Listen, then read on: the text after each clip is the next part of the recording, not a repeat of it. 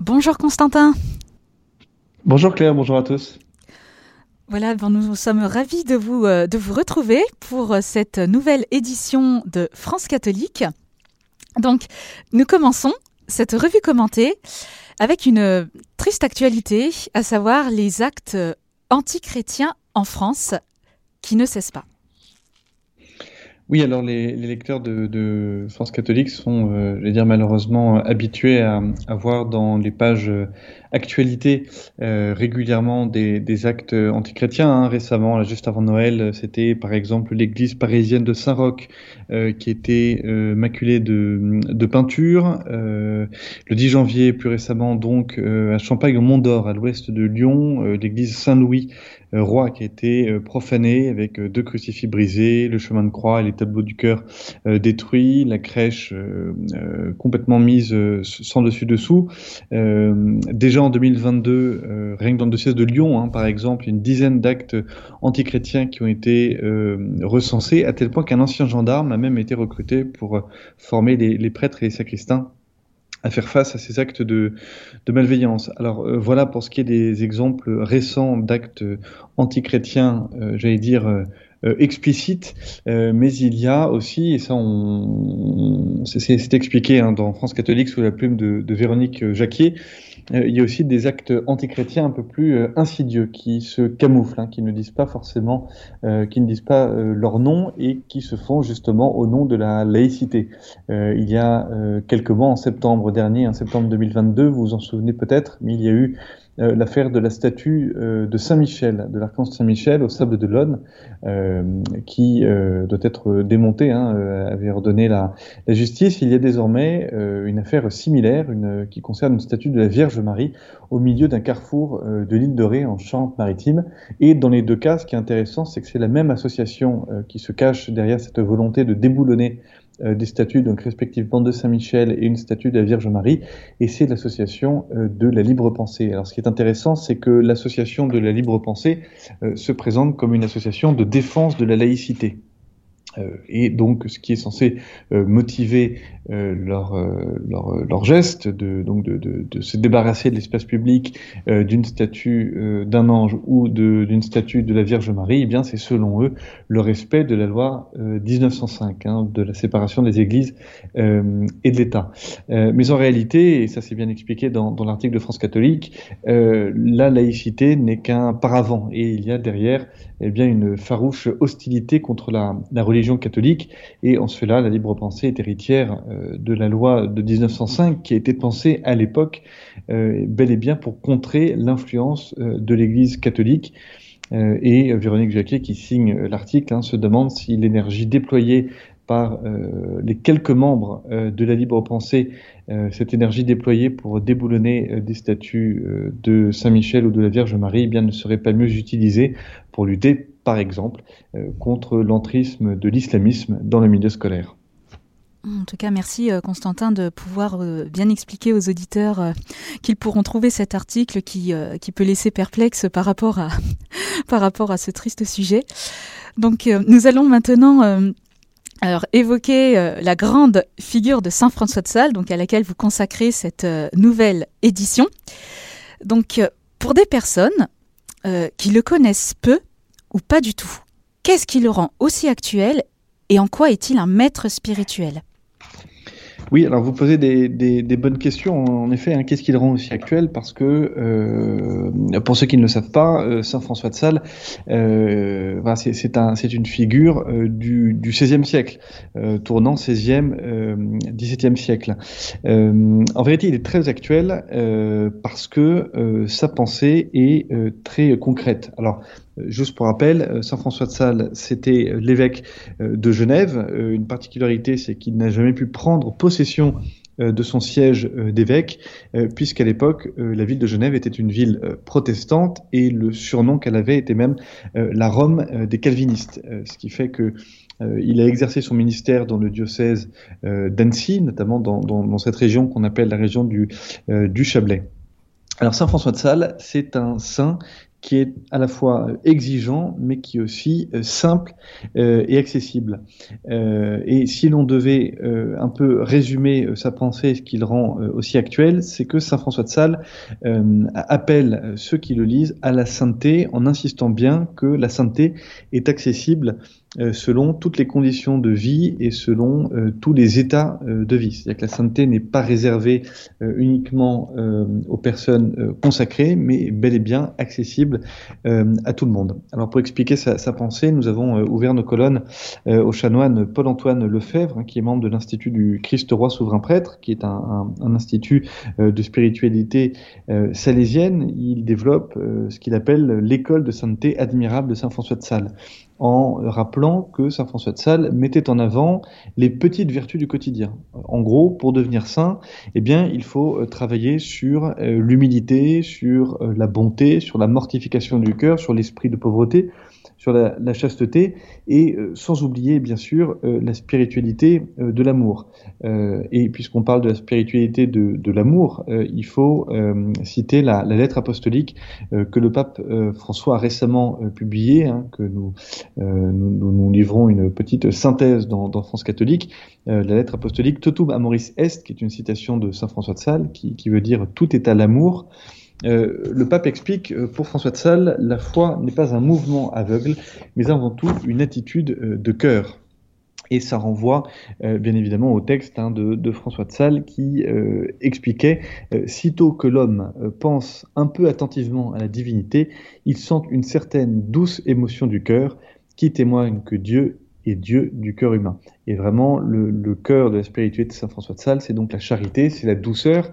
Euh, c'est la raison pour laquelle euh, les auditeurs de, de, Radio Maria qui iront regarder la, euh, à quoi ressemble la couverture euh, de France catholique euh, verront que nous avons mis en avant une représentation de Saint François de Sales avec à la main, dans sa main gauche, une fleur, hein, qui est vraiment le, le symbole de la douceur, le symbole de la douceur, de la charité.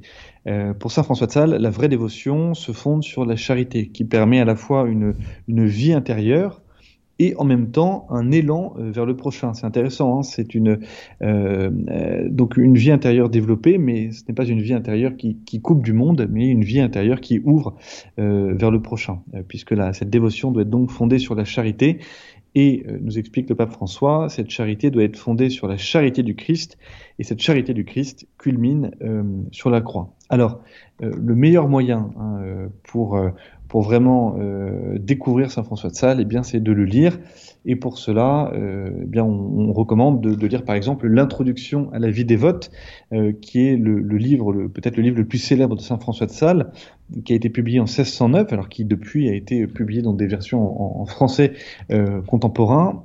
Et François de Sales aborde aussi bien euh, la vie spirituelle que euh, les sacrements.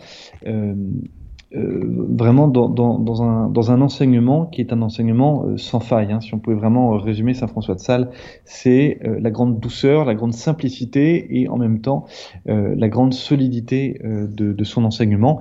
et ce n'est du coup pas pour rien, ou plutôt on comprend ainsi pourquoi il a été proclamé par l'Église docteur de l'Église. Hein. Quand, quand un saint euh, est proclamé docteur de l'Église, ça veut dire que tous les catholiques sont invités à aller euh, puiser dans son enseignement et, j'allais dire, euh, puiser sans réserve, puisque c'est vraiment le, tout l'enseignement du, du, du, saint qui est proposé euh, aux catholiques. Euh, voilà, Saint François de Sales rend la, la sainteté euh, accessible, il est très doux et il est très concret, hein, comme je le disais au, au début, et je pense qu'on on, voilà, on peut terminer ce, petit portrait de Saint François de Sales euh, euh, vraiment euh, là-dessus, hein, sur cet aspect concret de, son enseignement. Hein, si des auditeurs euh, euh, veulent lire l'introduction à la vie des votes, eh bien ils verront que lorsqu'il explique par exemple qu'il ne faut pas médire et qu'il faut être doux, eh bien il donne des exemples, il utilise des comparaisons qui rendent sa pensée très concrète. Euh, idem, quand il présente la bonne façon de se confesser, euh, c'est assez amusant parce qu'on a l'impression d'entendre parler puisqu'il donne des, des exemples euh, et euh, au demeurant, il n'y a rien d'étonnant à ce qu'on ait l'impression d'entendre parler puisque Saint François de Sales était connu pour ses prêches, connu pour ses talents d'orateur. et ce qui est très intéressant quand on lit ses œuvres, eh bien, c'est qu'on a l'impression qu'il est en face de nous et qu'il est en train de, de nous parler. C'était un, un, très grand prédicateur et sa plume est donc celle d'un très grand orateur. Et alors justement, euh, comme vous venez de le dire, un très grand prédicateur et une plume qui visiblement a laissé un héritage considérable, notamment chez les journalistes et les écrivains catholiques, qui célèbrent le centième anniversaire de la nomination de François de Sales comme leur saint patron par euh, Pie XI. Comment pourrait-il donc Saint François de Sales guider et inspirer les journalistes aujourd'hui? Oui, c'est la, question que vous posez est, bonne puisque on pourrait se dire bon bah après tout euh, Saint François de Sales, euh, euh, patron des, journalistes, est-ce que ça ne concerne que les, journalistes catholiques, que les écrivains catholiques? Non, répond Pie XI hein, qu'il a qu'il a nommé saint patron des, journalistes. alors saint patron pourquoi? Parce que Saint François de Sales était le, précurseur des, tracts et des gazettes et notamment dans cet environnement où il a eu affaire avec les, protestants, eh bien, il était connu pour euh, coller sur les portes des églises ou pour glisser sous les portes des habitations euh, des feuilles volantes, hein, où il expliquait certains points euh, de la foi catholique. quand Pie XI nomme Saint François de Sales patron des, journalistes, notamment, il va donner un, petit peu quelle est la marche à suivre pour un journaliste euh, pour, euh, euh, pour s'inspirer de l'exemple de Saint François de Sales. Et ce qu'il faut relever, c'est que ce sont des, des points que tous les journalistes peuvent suivre.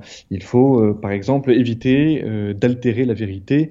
en l'atténuant ou en la dissimulant, mais ajoute euh, Pie il faut éviter de l'altérer sous prétexte de ne pas blesser les adversaires. Hein. C'est-à-dire qu'il ne faut pas avoir peur de, de, proclamer la vérité et d'aller voilà, d'aller au combat de la plume à la main. Euh, il faut veiller à la forme et à la beauté du style. Il faut, euh, euh, comme il disait, relever et parer les idées de l'éclat du langage de façon à rendre la vérité attrayante au lecteur. Il faut savoir réfuter les erreurs, s'opposer à la malice des ouvriers du mal. bref, ce qui est très intéressant dans la façon qu'a XI de parler de Saint François de Sales, c'est qu'il lit la vérité et la beauté. Hein. Le journaliste n'est pas seulement dans la recherche de la vérité factuelle, euh, mais il est aussi dans la recherche de la beauté. Et euh, par là même, Pie opère une, une, jonction entre le beau et le vrai. Et ça, c'est éminemment catholique de dire que le beau ne se fonde que sur le vrai et que le vrai est toujours beau. Ah ben, merci pour ces propos très éclairants, Constantin. Nous pouvons déjà bah, bien prier pour, les journalistes et les confier à Saint François de Sales.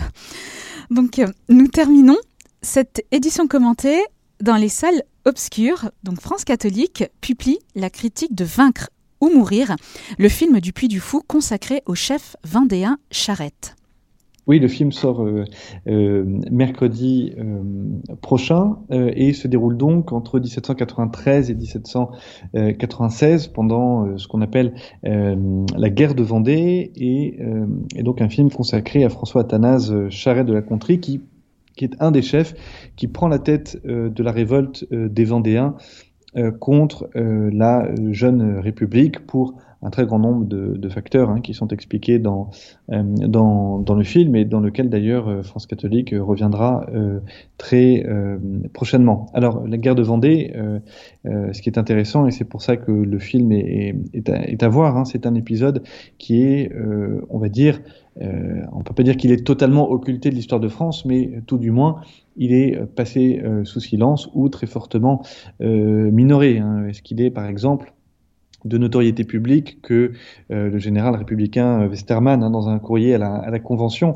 euh, après avoir écrasé l'armée vendéenne, hein, qui se nommait l'armée catholique et royale, qui s'était levée en 1793, avait écrit Suivant les ordres que vous m'avez donnés, j'ai écrasé les femmes sous les pieds des chevaux, massacré des femmes qui, au moins pour celles-là, euh, n'enfantons plus euh, de brigands, je n'ai pas un prisonnier à me reprocher, euh, j'ai tout exterminé. Alors, ce sont des propos qui sont extrêmement violents et le film, qui est donc produit par Le Puy du Fou, tend à mettre un, coup de projecteur sur cette guerre et cette révolte de Vendée. Alors suivant la, pédagogie hein, du, du Puy du Fou, puisque le, film reprend un peu la, la façon euh, qu'a ce parc euh, de, de, de, monter ses spectacles et ses attractions, euh, eh bien c'est un film très très pédagogique qui explique ce qui s'est passé, qui a une chronologie claire des personnages bien bien identifiés. Et le, vraiment le personnage principal, c'est donc le personnage de, de Charette qui est montré dans toute sa, sa complexité.